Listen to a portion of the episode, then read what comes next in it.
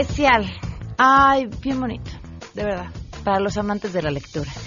Pues eh, nos va a acompañar Adán Serret y, y, y nos va a hablar acerca del libro de nuestro mes, de este mes del Club de Lectura. Este mes en el Club de Lectura leeremos una novela en donde la fuerza de la naturaleza, las leyes de la vida y el impulso vital se conjuntan en una sola vida. Y como los chamacos no se pueden quedar atrás y además los astros se unieron para que estas dos personas estuvieran juntas el día de hoy, viene también Edme Pardo, viene a complementar este miércoles de lectura con una sección de libros que el INE preparó justamente para el público más joven. Esta semana hablaremos de los libros que tienen una función social, libros que fueron escritos con un propósito específico. En este caso son libros que patrocinó el INE, el Instituto Nacional Electoral, y que contrató a escritores de primera para que nos hablaran de lo que vamos a vivir muy pronto, las elecciones. Tenemos buenas noticias y mucho más, así arrancamos a todo terreno. MBS Radio presenta a Pamela Cerdeira en A Todo Terreno, donde la noticia eres tú. ¡Vamos todos! Viaje con nosotros si quiere gozar.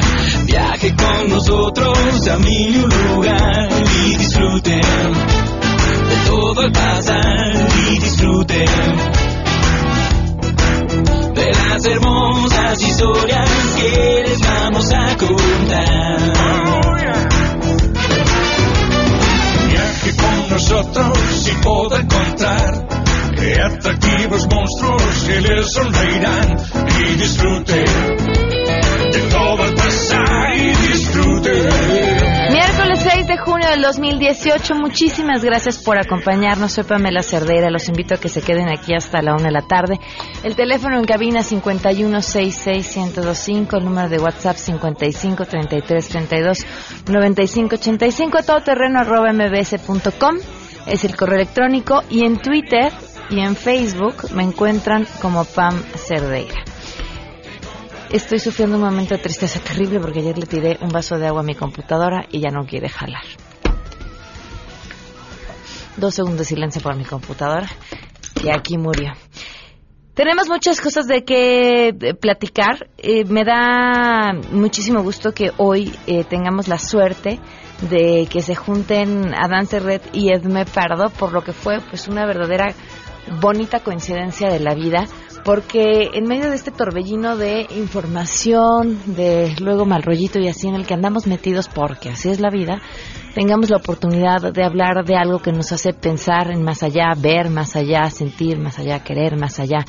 Y, además a partir de eso construir un lugar mejor que, que es la literatura. Así que no se pueden perder más adelante a estos dos grandes personajes que vendrán a hablarnos desde sus trincheras. Cuál es la recomendación que nos tienen para el día de hoy el siguiente testimonio, la siguiente llamada, eh, le vamos a cambiar el nombre. Vamos a llamarle Verónica a la persona que con la que vamos a platicar. No es su verdadero nombre. Ella es madre de un estudiante y quiere compartirnos qué fue lo que sucedió en esta instancia educativa en la que se encuentra su hijo. Verónica, que no es su nombre real, ¿nos escuchas? Este, sí, buenas tardes, Pamela. ¿Cómo Muchísimas-? Muchas gracias por, por eh, dejarnos compartir esta situación. ¿De qué escuela estamos hablando? Eh, estamos hablando de la Escuela Comercial Cámara de Comercio, que se encuentra en la colonia Roma, en la calle de Guanajuato, número 69. ¿Qué fue lo que sucedió? Este, sí, mira, lo que pasa es que el día lunes para martes en la noche, este, balacearon la escuela. De hecho, el plantel que balacearon, balacearon varios planteles de, de la institución. El día de ayer, este, pues todos los papás fuimos con la seguridad de dejar a nuestros hijos y pues nadie nos, nos informó nada de la situación que se estaba dando, sino por el contrario taparon los balazos que se encuentran en, en las entradas con muñequitos y baloncitos de fútbol para que no nos diéramos cuenta. Nos, nosotros los papás nos damos cuenta hasta ayer por la tarde cuando fuimos a recoger a los niños y nos dimos cuenta porque ya estaban los policías este ahí haciendo sus marcas para hacer los peritajes. Pero aquí la situación es que nadie nos avisó nada y hasta ahorita en la mañana que fuimos nuevamente yo yo por ejemplo no no no llevé a mi hijo porque pues no nos dan una explicación de lo que está sucediendo no nos dieron aviso de que habían balaseado sino que nos ocultan lo que pasa esta escuela es una escuela para niños de qué grados este el, en el que va mi hijo es primaria pero hay otros planteles que también balasearon que también es secundaria otra primaria este, fueron varios. ¿Y esta balacera sucedió el lunes? ¿A qué hora? Eh, a las 12, a la medianoche. Se fue el lunes para martes. Ok, y la, la información, la escuela no ha dado, sigue sin dar absolutamente nada. ¿Alguna autoridad que les haya dado algún dato? No, de ayer que estuvimos exigiendo en la tarde, nada. Hoy por la mañana este, que fuimos, otros papás se enteraron de su situación, entonces ya de ahí ya no nos movimos pidiendo una explicación. No hay directivos este porque la corrieron. O sea son problemas ya de atrás de la institución que, que ponen un director luego lo sacan había una directora la semana pasada hoy no hay directora que nos dé una explicación. Nos tuvieron ahí hasta las diez y media de la mañana sin ninguna explicación. Después ya llegó supuestamente uno de los dueños y la apoderada legal este a decirnos pues prácticamente nada porque no este no nos dan una solución. Nosotros queremos que nos den eh, seguridad para nuestros hijos claro. sí después este no, nos dicen que no saben nada después nos dicen que sí que ya habían ellos demandado el sábado una situación después hablan de un fraude luego que era un ex profesor junto con unos exalumnos que fueron dados de baja. Pero son puros puras este cosas que que no aclaran o sea están ocultando la situación y es una situación, no, los hechos ocurrieron el lunes para el martes, ¿sí? Pero esto ya es de, de, semanas atrás, puesto que un papá dijo que hace tres semanas la secundaria también la habían balaseado, se comprometieron a dar seguridad y es la fecha en que no lo hace. Y no nos explican tampoco por qué la agresión, ¿no? O sea, si tienen algún problema, ni, o sea, no nos informan absolutamente nada. ¿En qué horario sucedió la balacera de la secundaria? Eso también fue en la noche, pero fue más temprano, me parece. Ahora, ¿y han tenido contacto con la Secretaría de Educación de la Ciudad de México? No, no, apenas ahora, este, de hecho, una de las de las mamás dijo que iba, bueno, hicimos un escrito con varias firmas, precisamente para que ir eh, con esa, bueno, con ese escrito y solicitar, este, pues la información, ¿no? Y evaluación también de la de la escuela porque no hay profesores ni directores ni nada que nos dé y, y pues es cosa que estamos peleando no que no nos dan información no nos dan seguridad este nos dicen que que nuestros hijos están seguros pero solo lo dicen o sea no nos dicen cómo cómo van a estar seguros si no han puesto seguridad no claro y qué es lo que está pasando si ya van dos veces que alguien o un grupo de personas Así es. a la escuela, pues. Ajá. Así es. No, y, y perdón que te interrumpa, Pan, pero también este nos dicen puros puros dichos, ¿no? Que eh, supuestamente atraparon a, estas personas, eh, que primero hablaron de uno, luego hablaron que ya habían agarrado a siete y, y pues bueno, que se que se trataba de una situación de un fraude, luego dijeron que era delincuencia organizada, o sea, nada más nos enredan más, pero no nos dan respuestas, ¿sí? Ni de los ni, ni de por qué pasan las cosas ni ni nos brindan seguridad para nuestros hijos.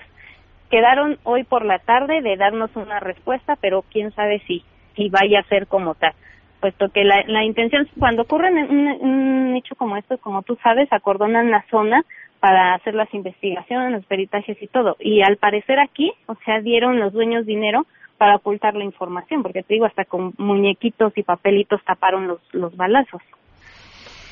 Wow, pues estaremos, este, Verónica, al tanto de lo que les digan en la tarde y, por supuesto, por nuestra cuenta tratar de ver si encontramos alguna respuesta.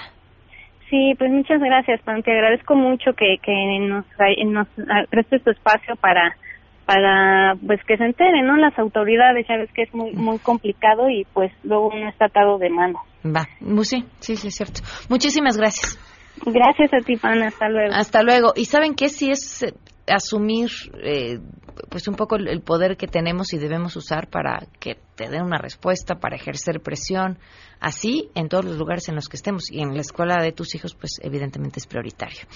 La pregunta que les hacemos el día de hoy, ¿qué escritor o escritora mexicana es quien más te gusta leer? Queremos conocer tu opinión. A todo terreno. ¿Cuál es el escritor mexicano al que más disfrutas leer? Bueno, a mí me gusta Jorge Ibargüengoitia, me encantó el de Maten a León, también obviamente de Carlos Fuentes, y ahí pues casi no hay desperdicio. Ahora, por ejemplo, es buenísimo, La región más transparente, y prácticamente todo. Mi escritor favorito es Octavio Paz y una de sus obras literarias que más me ha gustado es El laberinto de la soledad. Mi escritor favorito mexicano es Carlos Fuentes y el libro que más me gusta es Aura. A todo terreno. A mí, mis escritoras, digo, ya que andamos en esta, mis escritoras favoritas mexicanas son, híjoles que hay muchas, pero voy a nombrar nada más a dos. Mónica Lavín, me encanta lo que hace, y, y soy fan de Marielena Sarmiento. Marielena Sarmiento le leí y me enamoré de La más amada.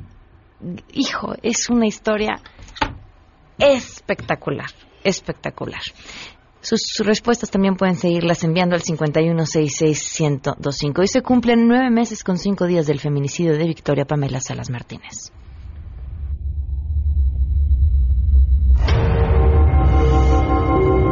y la secretaria dijo que no, que efectivamente ese papel no, no se había levantado. Una denuncia ese día y que ella estuvo de guardia y que le dijeron los policiales, bueno, entonces, ¿por qué aparece tu nombre acá? Dice, sí, está mi nombre, pero no está mi firma. Victoria Fuentes, nada. Nueve meses con cinco días en que no se ha hecho justicia y en que el asesino pues sigue gozando de libertad e impunidad. Vamos con la información. Saludo a mi compañero René Cruz.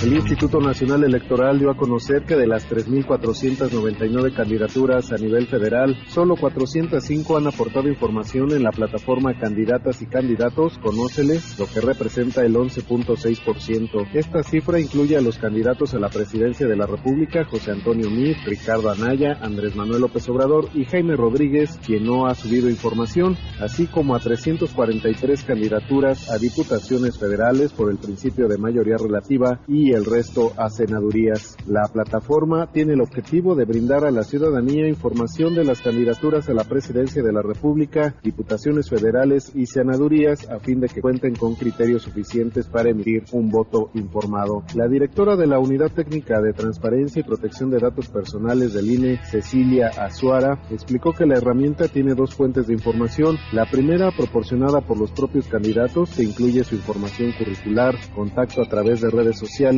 trayectoria profesional y política, así como el llenado de un cuestionario en materia de inclusión. La segunda contempla la información reportada por las candidaturas en el Sistema Integral de Fiscalización del INE, es decir, el avance en la entrega de sus informes de ingresos y gastos, informó René Cruz González. Gracias. En el marco del Día Mundial del Medio Ambiente, el presidente Enrique Peña Nieto promulgó la Ley General de Desarrollo Sustentable, la cual permitirá armonizar, sincronizar y articular los esfuerzos en política pública de la Secretaría de Medio Ambiente y también de la Secretaría de Agricultura para cuidar el medio ambiente y también tener capacidad de ser más productivos en la generación de alimentos. Al firmar también 10 decretos de reserva de agua, el mandatario destacó que la política ambiental es un buen ejemplo de que los objetivos nacionales solo se pueden alcanzar con visión de futuro por encima de coyunturas políticas, calendarios electorales y ciclos de gobierno. La política ambiental es un buen ejemplo de que los objetivos nacionales solo se pueden alcanzar con visión de futuro encima de coyunturas políticas, calendarios electorales y ciclos de gobierno. Por eso, desde el primer día, retomamos lo mejor de las administraciones anteriores y asumimos el compromiso de enfrentar los grandes retos ambientales de nuestro tiempo.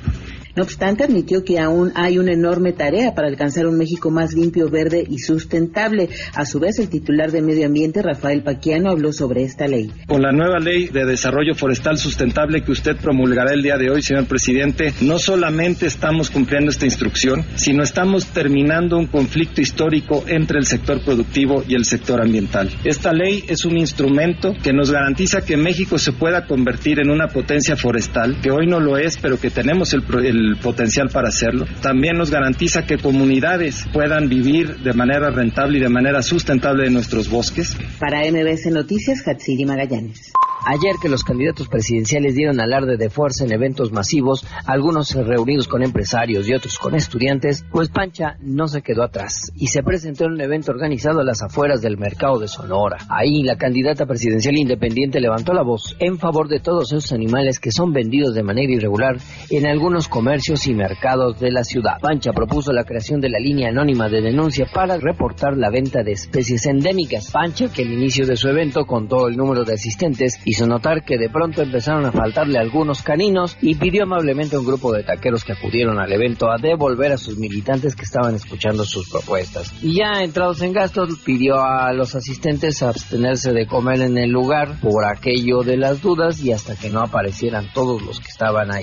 Buenas tardes. Durante una hora con 25 minutos cargaron las fotografías de sus hijos y el dolor de haberlos perdido hace nueve años. Los padres de los niños que fallecieron en el incendio de la guardería ABC el 5 de junio de 2009 en Hermosillo, Sonora, caminaron del Ángel de la Independencia al Zócalo Capitalino para exigir justicia, reparación integral del daño, garantía de la no repetición, así como una disculpa pública del Estado y castigo a los responsables. El silencio marcó los pasos de los papás de las víctimas y familiares durante la marcha solemne de los 49. Son nueve años sin ellos. Durante algunos metros hubo apenas algunas consignas. ABC nunca más, justicia, gritaron, quizá recordando la sonrisa de sus pequeños, pero el ánimo creció conforme se acercaban más al Zócalo. Ahí, Fraijo, papá de Emilia, hizo un pronunciamiento para recordar que a nueve años de la tragedia las autoridades no se han hecho responsables. Escuchemos.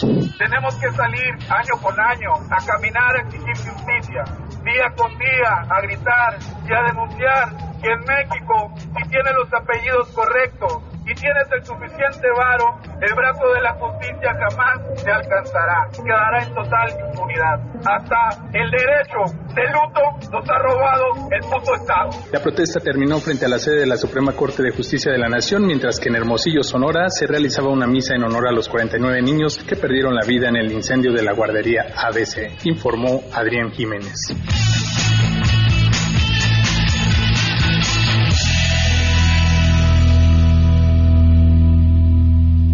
Y tenemos buenas noticias. Me da muchísimo gusto tener al invitado que tengo sentado en esta mesa en estos momentos para hablar de las buenas noticias, porque le decía, yo creo que no lo buscamos también porque lo habíamos estado buscando o quería que se sentara en esta mesa desde hace mucho, porque mm, es eh, la mente detrás de algo con lo que hoy todos conocemos, todos convivimos, todos entendemos, pero que además ha tenido una influencia bien importante en hacer creo que una de las cosas más complicadas, que la información sea digerible, pero no por digerible simple o poco importante y además que sea creíble por respetar las fuentes, por, por buscar información que sea seria. Y todo eso a través de las imágenes y a través de la ilustración. Y estuve a punto de decir a través de dibujitos y dije, me va a matar. Eduardo, eh, Eduardo Salles, gracias por acompañarnos, bienvenido. Gracias a ti, Pam, por invitarme. Eduardo es eh, cofundador y director de Pictoline, que estoy segurísima que ustedes los conocen y seguramente los han visto. Estas infografías sería una forma de llamarlo a través de la ilustración o estas ¿cómo les llaman ahora? Pictolines. Ya, ya, ya se convirtió en su propio formato. En su propio formato. Yo sé que no vienes a platicar de eso, vienes a platicar además de otro evento también igual de importante, pero, pero sí quisiera nada más una, una breve idea al público para que se enteren de quién eres, qué es lo que has hecho y la tendencia que, que además has marcado, porque, porque no solamente lo que hacen es importante en México, han marcado una tendencia alrededor. Wow, es una. Ahora se me siento con toda la responsabilidad de decir algo muy importante frente al micrófono. No, la verdad es que esta. Yo, yo sigo llamando una aventura, ¿no? Inició hace dos años y medio. Eh, yo vengo del mundo de la publicidad, ¿no? Eh, pero me dedicaba a la ilustración eh, como un trabajo personal. Entonces, supongo que un poco hubo una, eh, confluyó todo en, en, en, lo que resultó siendo Pictoline. Y creo que la forma más fácil de definir Pictoline es diseño de la información, ¿no? O sea, tomamos información y a través del diseño y la ilustración la transformamos en algo fácil de entender, fácil de, de, pues de consumir y fácil de compartir, ¿no? Eh, y creo que eh, hoy, hoy, día parece como muy, pues que estaba ahí, ¿no? Pero siendo que las redes sociales y las plataformas digitales cada vez se vuelven más y más visuales, ¿no? Estamos, estamos asistiendo, eh, hay un artículo de New York Times muy, muy interesante al respecto, a este futuro posttextual, ¿no? O sea, cada vez las, eh, la forma como consumimos información deja de estar basada en el texto y comienza a basarse más en la imagen, en el sonido, ¿no? Entonces, justo como estamos viendo esta transición y lo vemos en el diseño de las plataformas, ¿no? O sea, Instagram, Facebook, Twitter, este, YouTube, son plataformas donde la imagen tiene una relevancia y una prioridad. Entonces, creo que estuvimos en un momento adecuado en el cual está habiendo un cambio de, de cómo la información fluye y creo que Pictoline nace de esta coyuntura, de esta convergencia de cómo la ilustración puede convertir información en algo visual y que se puede compartir en estas plataformas. Y viene justo de la mano con el evento del que nos vienes a platicar, porque es cierto, es necesario en este momento en el que la imagen tiene la importancia que tiene, tener la Bienal de Ilustración en nuestro país. Justo, es la primera Bienal de Ilustración de, en México. Eh, creo que es también la primera Bienal de su tipo en Latinoamérica, lo cual eh, es una responsabilidad muy grande. Eh, yo creo que estamos en un momento muy interesante porque la ilustración viene de ser este este elemento raro, ¿no? O sea, la gente cuando habla de ilustración y seguramente mucha gente que está escuchando el programa ahorita dice, ¿qué es ilustración, no? O sea, es son dibujitos, eh, son infografías, este es la portada de un disco, la portada de, de, un libro, ¿no? Este es, esta imagen que acompaña el artículo en el periódico. Y la verdad es que eh, durante mucho tiempo la ilustración se encontró ceñida ¿no? a, las plataformas y los formatos que, que, la, que la, utilizaban, no era una herramienta visual. Siempre hemos tenido grandes ilustradores en, nuestro país, ¿no? O sea, desde Posada, que evidentemente todo el mundo lo ubica, hasta los grandes muralistas también pasaban por su etapa de ilustradores, este, Covarrubias, este, Chango Cabral, etcétera, etcétera, pero siempre habían estado limitados al a, un, a un formato, ¿no? ¿Qué pasa ahorita? Eh, las plataformas digitales están abriendo la ilustración a niveles que no habíamos visto antes, ¿no? O sea, Instagram, Facebook, eh, sobre todo. Y estamos viendo como un renacimiento de la ilustración, ¿no? Eh, sobre todo en México. México tiene ahorita un potencial brutal de ilustración.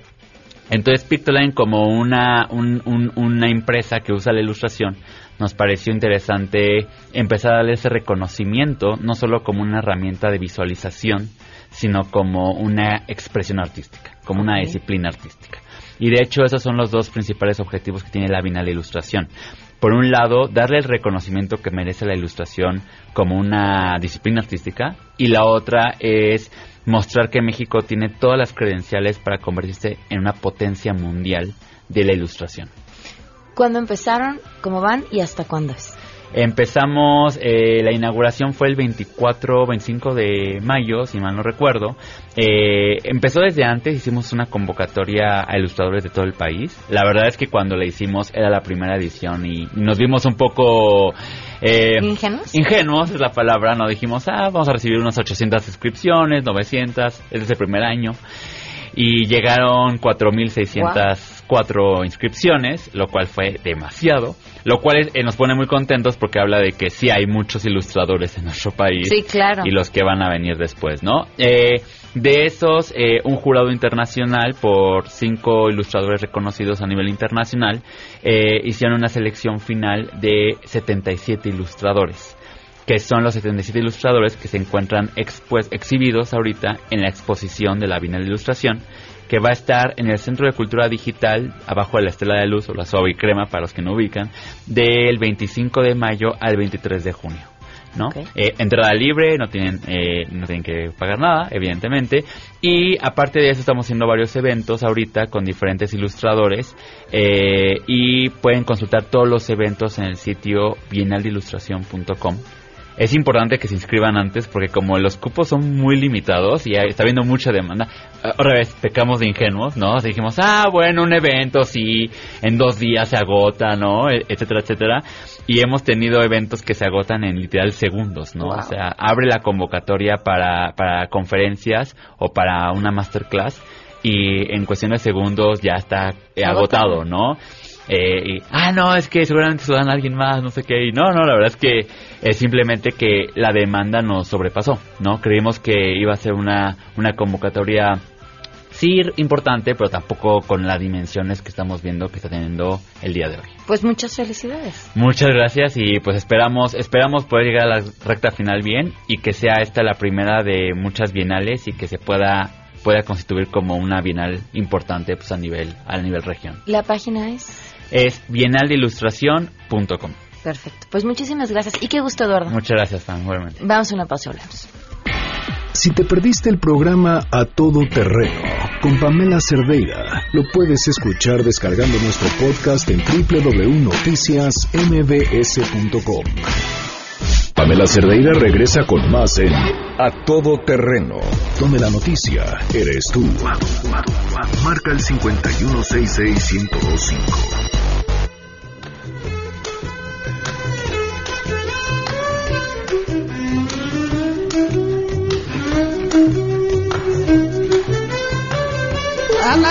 ¿Por qué no?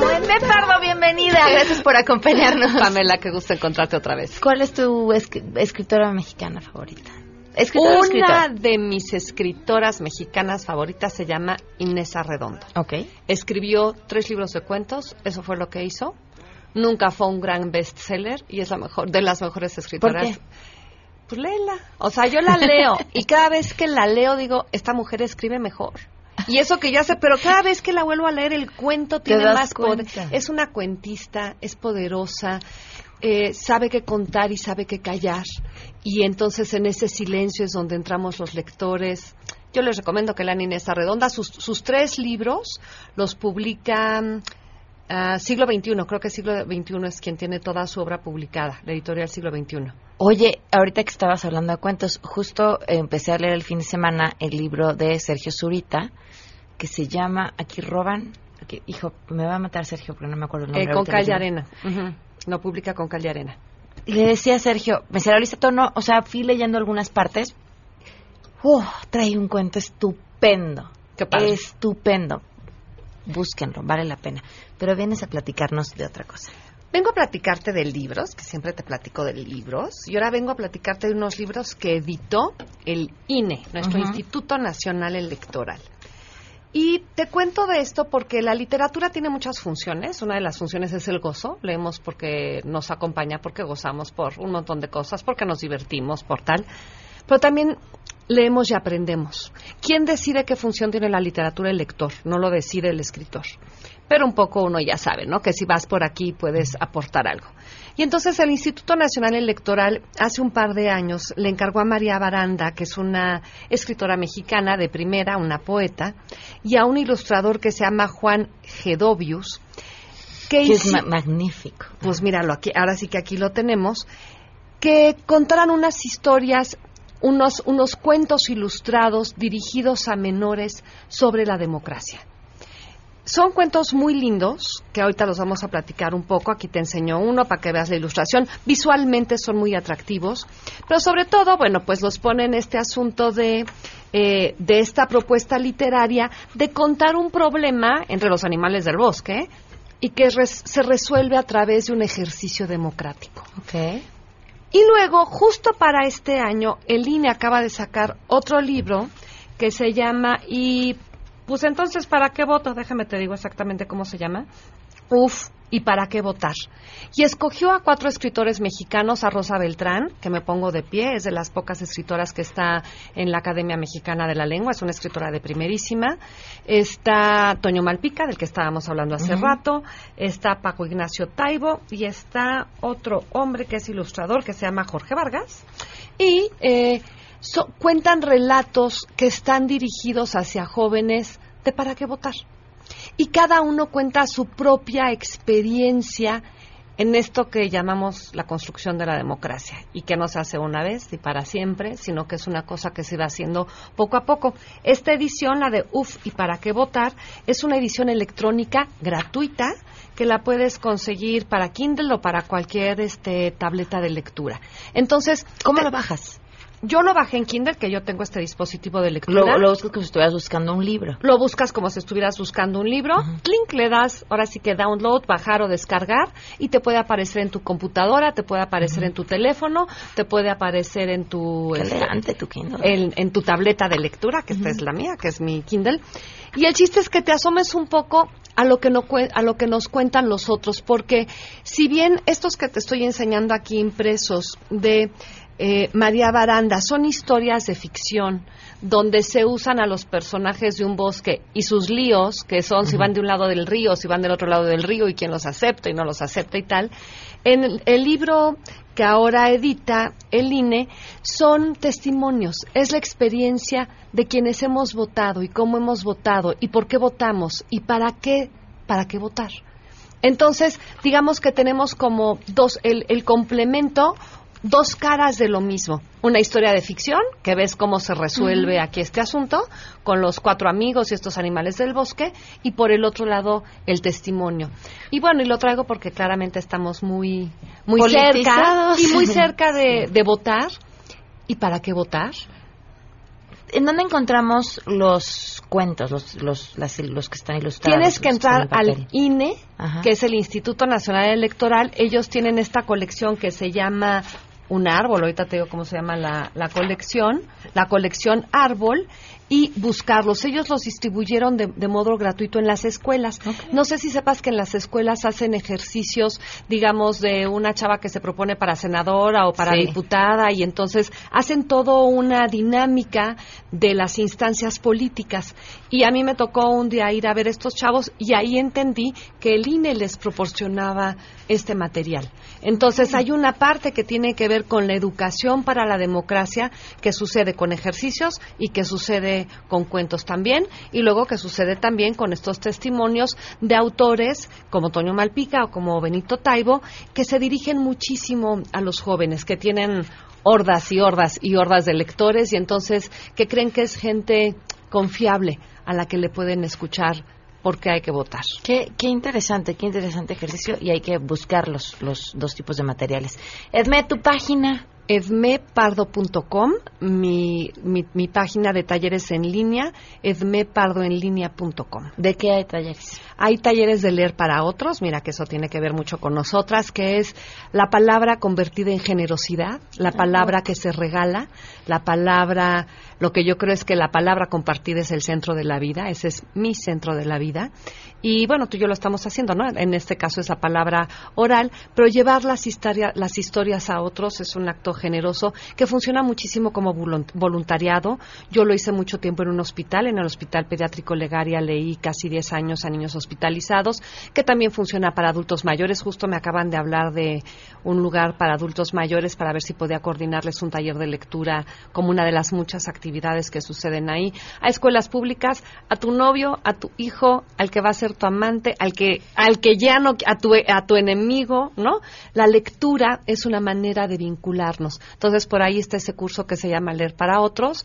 Nada más le dan clic, lo pagan y se descarga. Ese es un curso que son puros videos. Tengo cursos que hay texto escrito porque hay que ir como al ritmo que cada estudiante vaya a su propio Mm. ritmo. Y tengo cursos donde está el video y pues lo único que hay que hacer es sacar las palomitas y verlo. Muy bien, muchísimas gracias. Gracias a ti. Vamos a una pausa y volvemos. Pamela Cerdeira es a todo terreno. Síguenos en Twitter, arroba Pam Cerdeira. Pamela Cerdeira está de regreso en A Todo Terreno. Únete a nuestra comunidad en facebook.com, diagonal Pam Cerdeira. Continuamos. Porque hay nueve maneras de ver el mundo. Llegó la hora de conocerte con el Enneagrama. A todo terreno. Adelaida Harrison y Andrea Vargas nos acompañan. ¿Cómo están? Bienvenidas. muy bien, muy contentos de estar con tu auditorio. ¿En, en qué nos quedamos? ¿En quién? Ya en el último nos candidato, toca ¿no? Mid. Ok. José Antonio, mi José. Estamos analizando, hemos analizado qué número del enneagrama es cada uno de los candidatos. cómo es en ese, ese número cuando está equilibrado, cómo es cuando está desequilibrado y, y el público decide en dónde encajan. ¿no? Este, Exacto. Ahí les mandamos la bolita. y entonces hoy toca Mid, vamos con Mid. Ok, bueno, nosotros creemos que Mid es una personalidad nueve del enneagrama, porque desde que lo ves físicamente, su presencia es mucho más plantada, es sólida. O sea, pero si ves la energía que tiene un ocho, en donde te transmite energía, este no te transmite energía. Este es este, a la vez que es pesada, es eh, le falta energía aunque en, en mi, o sea, ahorita hablando con Adelaida, este, hemos visto que el señor ha mejorado, o sea, no sé Sí. si le han dado cursos o qué, pero se ha, se ha levantado, se ha, se ha, se ha sobrepuesto, ¿no? En cuestión de energía, habla mucho más fuerte, se ha preparado, o sea, en eso. Sin embargo, sigue siendo nueve, o sea, su esencia es buena, la- esta persona como que sientes que no te amenaza, o sea, es alguien que está abierto, que puede ser, que es accesible, que es muy bien, es muy preparado, pero eso no tiene que ver con el enneagrama, pero este, sin embargo, yo, yo sí siento que es, ahorita voy a decir la parte negativa, pero tú qué opinas? Sí, el 9 es mediador, es conciliador, es una persona que realmente logra amalgamar. O sea, muchísima gente te dice, él me cae muy bien, vote o no vote por ese partido, él me cae bien. Son personas que generan confianza, que no te sientes amenazado por esa persona, que como todo, la virtud puede ser tu peor tu defecto también, ¿no? Porque es tan poco amenazante que a lo mejor hay gente que dice, es que esa parte de que no convence, no arrolla, no es como el bronco que se le va a romper la cara y le va a cortar. Esa parte del 9 necesita ser más asertivo. Eh, el lenguaje corporal del 9 es de poca energía, de poca amenaza, y eso puede hacer que a veces no se vea como muy seguro de sí mismo, como que Aunque no sí lo convence, sea. aunque sí lo esté. Exactamente. Y Entonces, fíjate, algo que notamos que es muy nueve es, por ejemplo, cada vez que le dicen, este, bueno, y si usted está en contra de los americanos, ¿qué haría? No, no, no, lo importante es dialogar. Siempre está abierto a, a la- al arbitraje, al diálogo, a, a, este, a mediar que esa es la característica principal de un Del 9. nueve, O sea, eso cuando tú empiezas a ver que puedo ver el lado A, pero también puedo ver el lado B y, sopa- y sopesar ambas partes y sacarle lo bueno de ambas partes, eso es muy 9. Y este señor lo tiene. O sea, nunca nunca es pleito. Y luego, por ejemplo, otra parte que para mí yo digo que es es 9 en cuestión cuando le dicen en el en el discurso, "Oye, y no se arrepiente de haber invitado, cree que fue un error el haber invitado a Trump." Y ahí es donde sale la parte nueve. Para mi gusto, en su interior, él quiere decir que sí, que sí fue un error. Pero con tal de quedar bien con, con su partido, él dice que no. O sea, que eso también es muy nueve. Y te da miedo ser asertivo. Exactamente, que esos son los niveles del 9. El 9 siempre va a esperar lograr encontrar una mediación entre dos puntos encontrados de vista. El problema es que cuando está sano, no va a pasar sobre sí mismo con tal de quedar bien. A medida que se va desintegrando el 9, por ejemplo, el 9 promedio es pacifista, es suele ser ya parecer conformista, busca mantener la paz interior y exterior, evitar los conflictos, los juicios, casi siempre es un juez imparcial, se olvida de sí mismo y de sus gustos y opiniones por, por darle prioridad a las demás. Eh, no le gusta el cambio, eh, puede quedar atrapado en rutinas y en hábitos que le dan comodidad. Después, ahí deja las tareas importantes por actividades no tan importantes, procrastinan. Cuando ya está desintegrado, es extremadamente apático, indeciso, necio, es ausente, adormilado, se le pega a los demás y se pierde en el otro. No tiene identidad. Para mí, Mid no está aquí. eh, sería promedio alto. Sí. El 9 sano es muy buen mediador, negociador y consejero. Sabe qué quiere y a dónde va. Tiene muy claro que tiene que confrontar las situaciones y dice lo que piensa. Entonces, ahí está, como que Mid a veces sí dice directamente las cosas, a veces no. Entonces creemos que, bueno, más bien el público que decide si es promedio, promedio alto o alto. No, bueno, pero en nuestra opinión es, Sí, es bastante claro. sano. La Sí. persona es bastante sana, es bastante preparada, es, o sea, tiene todo. Entonces, otra vez, nuevamente, que, que cuestionen su voto, o sea, que reflexionen los, lo- la gente joven. O sea, lo- oye, a mí me impactó que dijeron que el 50% de la población tiene menos de 27 años. Eso es impresionante. El voto está en los jóvenes. Claro. Fíjate que yo no. Bueno, un- uno lee por lo que tiene cerca y eso luego tampoco es una buena forma de medir porque está sesgado. Pero siento que les hemos, les hemos heredado, bueno, nos, y nos han heredado eh, un, una apatía generalizada. O sea, de todo se ha hecho mal y las cosas siguen mal y seguirán estando mal. Eso, eso es, eso es terrible. Alguien me comentaba ayer y, y, y, creo que también es cierto. No hay que olvidar que sí hay muchas cosas mal, que hay muchas cosas que cambiar, pero también hay muchas cosas en las que se han avanzado. No estoy hablando a favor de ningún partido. Tenemos que medir eso para ver hacia dónde podemos caminar, ¿no? De, para ver hacia dónde podemos construir. Eso es importante. Y sobre todo que México, país, estoy convencida que somos nueve. Uh-huh. Creemos que otro va a resolver el problema y que dando mi voto ya contribuye a que el país cambie. Eso. Eso no es cierto. Es el inicio. O sea, escoge a alguien que te permita a ti trabajar más, hacer cosas mejores y mejores cambios. Porque si yo no cambio, el mundo no cambia. Hubo un día en Twitter que la gente empezaba a ofrecer cosas si ganaba López Obrador. Y entonces decían, ¿no? Yo, si gana, voy a dar clases de inglés a los niños de mi colonia. Yo, si gana, este, soy muy buena tejiendo y entonces voy a dar cursos de no sé qué. O voy a tejer 20 fans y los voy a regalar.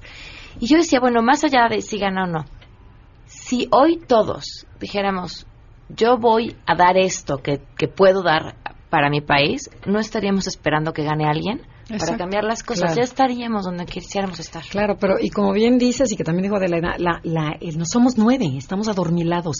Queremos que que nos resuelvan, que solito se va. Dices, no, despierta a México, despierta y levántate. Sí, sí, hay, que, hay, que, hay que hacer lo que queremos hacer. Y hay que Exacto. irnos al temblor. Cuando hubo un temblor, todo el mundo fue capaz de hacer algo por otra persona. Uh -huh. Eso es lo que hay que hacer todos los días si queremos que el país cambie, porque ningún político va a poder cambiar el país no. si no cambiamos nosotros. Entonces, bueno, la personalidad es interesante, que decida el público en qué nivel está y aquí acabamos nuestra serie. Y que la sigan eh, a las 12 del día, los sábados, en esta misma frecuencia, en Enneagrama y en Twitter y en Facebook, Conócete MBS y Enneagrama Conoce. Conoce. Así es. Muchísimas Exacto. gracias. Gracias, Pamela. Vamos a una pausa y volvemos con Adam. Si te perdiste el programa A Todo Terreno con Pamela Cerdeira, lo puedes escuchar descargando nuestro podcast en www.noticiasmbs.com. Estamos de regreso. Síguenos en Twitter, arroba Pam Cerdeira, Todo Terreno, donde la noticia eres tú. Continuamos. Fan y además es nuestro CEO, nuestro CFO, nuestro fundador, nuestro tesorero, nuestro creador, nuestro líder, lector. Adán Serret, ¿cómo estás? Hola Pamela, buenas tardes. Bienvenido. Qué gusto saludarte, que gracias por invitarme, por estar, dejarme estar aquí con ustedes. Eh, pues nada, si quieres recordamos rápido cuál había sido el, el libro el mes pasado, porque ¿Sí? por ahí vi que no había habido como, eh, por ahí había dudas. Preguntaron es... si Pancha se había comido el club de lectura. Exactamente. Es la hondonada de una escritora de ascendencia india, pero ella es eh, norteamericana, se llama Jumpa Lahiri. Eh, tiene algo de autobiográfico, me imagino, en esta editorial fan, fantástica Salamandra, en donde justamente en, en, Calcuta, en una provincia de la India, por ahí de finales de los años 60, hay dos hermanos eh, que, que, crecen juntos, que son casi, casi la misma persona. Eh, muy brillantes los dos, eh, muy pobres también, y resulta que eh, uno de los más brillantes empieza eh, a interesar por la política, el que es menos brillante sigue su carrera académica y termina estudiando en Estados Unidos, se dividen sus vidas hasta que un buen día, eh, en esta, un mal día más bien, un día muy malo, resulta que asesinan a su hermano menor, y su hermano menor eh, se acababa de casar, y no solo eso, sino su esposa está embarazada. Entonces este hermano eh, va a Calcuta, está ahí con sus papás, ve que sus papás por religión, por muchas cosas un poco culpan a la, a la, a la esposa, que de la que ella no tiene nada de culpa, y eh, el chico decide de alguna forma eh, ayudar a su hermano, también ayudarse a sí mismo y eh, llevarse a esta esposa consigo a Estados Unidos. Es una novela eh, donde hay muchísima melancolía, pero también hay algo increíble que, que, me encanta, que es esta fuerza de vida que de repente muchísima gente tiene, ¿no? Salirte de tu país, estar en otro lado y aún así empeñarte por, por, por salir adelante y no solo eso, sino tener una, una gran vida, ¿no? Digamos, en, en un sentido eh, quizás bastante literario, una especie de búsqueda de felicidad, en este, en este caso bastante práctico, como estar bien, estar tranquilo. Es una novela eh, espléndida sobre dos mundos, el encuentro de dos mundos, eh, la India de Calcuta y eh, en, en, Estados Unidos, en, Boston, que es una de las partes más civilizadas además, en, el mundo de los setentas, cómo también estaba cambiando el, el propio sistema, cómo estábamos, estaban entrando en esa época a otro, a, otros paradigmas, a otros lugares. Pues bueno, es una novela que a mí me encanta, es de estas que te, te, te, dejan todavía con una impresión, terminas de leerlas y sigues como dentro de ellas un buen rato. Es La Hondonada de Jumpa, la Giri en editorial Salamandra, y la de este mes es una novela que mezcla a dos lados muy extraños, en, ligera y profunda. Es un escritor chileno, eh, quizás de los más leídos ahora en Chile.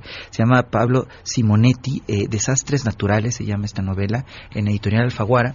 Y es muy interesante porque quizás para, para abrir, para comenzar a hablar de ella, se pueden pensar en, en cuatro puntos que nos afectan en la vida. Por desgracia, creo que uno es muy cercano ahora a nosotros. Eh, se llama justamente Desastres Naturales, decía yo, cuatro momentos, cuatro puntos que de repente piensas que Dios puede estar en tu contra o que el mundo se va a acabar. Por ejemplo, cuando hay un desastre natural brutal, justamente este este este libro en Chile cuando eh, eh, hace erupción un volcán por eso decía que es dolorosamente cercano ahorita a esto pensando en Guatemala eh, hace erupción un volcán el niño descubre un poco su vida y también entran las leyes de la vida de una forma eh, radical como es que se te muera una persona cercana. Eh, el libro comienza, digamos, en, el, en, una especie de presente cuando se muere su padre, decía yo, ahí son las leyes naturales, se muere su padre y él eh, comienza a recordar a partir de la muerte de su papá quién es. Entonces se va justamente a los setentas, donde hace erupción el volcán, donde él descubre su sexualidad, el, el, el, narrador, quien escribe, y también donde está el golpe de Estado de Chile. Sin embargo, creo que decía yo que es ligera y profunda a la vez esta novela de Pablo Simonetti, porque en ningún momento estás como que te quieres suicidar ni nada, sino él es bastante inteligente y eso hace quizás ver todo desde un cristal, ¿no? Cómo puedes ir evaluando las cosas, cómo te arrepientes de muchas cosas que dijiste, pero también una de las formas más importantes de enfrentar esto es con inteligencia. Él eh, creo que tiene un tono particular para ver el golpe de Estado de Chile que es que él es una familia adinerada y que justamente como ellos estaban pasándosela muy mal antes de, este golpe de Estado, cómo fueron entusiastas cuando cae eh, eh, Allende y cómo poco a poco fue cambiando todo. ¿no? Él va mezclando pasado con presente. Eh, él también hay algo muy, muy importante en Pablo Simonetti, que él es un autor donde él es homosexual y donde esto es un punto muy importante en su vida, como en, desde muchos sentidos cuando muere su padre a él le cuesta mucho aceptar que una parte del descanso porque siempre le ha costado muchísimo trabajo estar con él y haber admitido que él era homosexual. Entonces, creo que es una novela que se lee con calma, que se lee con, con mucho tiento, creo, eh, donde hay temas fuertes, insisto, pero que tú los vas sorteando eh, con el, el, filtro de Pablo Simonetti, con su inteligencia, su suavidad, es como un hombre muy tranquilo y creo que para este momento que los, el punto está álgido no es solo olvidar lo que estamos viviendo, sino cómo enfrentarlo con inteligencia creo que lo hace excelente aquí en Desastres Naturales, Pablo Simonetti. El libro de este mes, recuerden que pueden seguir el club de lectura a través de goodreads.com, bajando la aplicación Goodreads o siguiendo también a Dancerret en Twitter. Así es, estoy arroba Dancerret, ahí eh, estoy para cualquier comentario y pues bueno, espero que podamos intercambiar lecturas de Pablo Simonetti, Desastres Naturales y aprovecho también para decirles que Pablo Simonetti tiene al menos tres o cuatro novelas fantásticas, todas con un tema muy relacionado y que se pueden las pueden regalar a una persona que en un específico sea una gran lectora. Perfecto, muchísimas gracias, gracias Pamela. Y entre lectura y lectura, yo los les recomiendo que se metan a www.ism.com MX es la página del Instituto Electoral de la Ciudad de México para que se cuestionen, informen y comparen a quienes aspiran a ocupar un cargo de gobierno en la Ciudad de México. Recuerden que este primero de julio la mejor defensa es la información. Nos vamos, soy Pamela Cerdeira y se quedan en mesa para todos.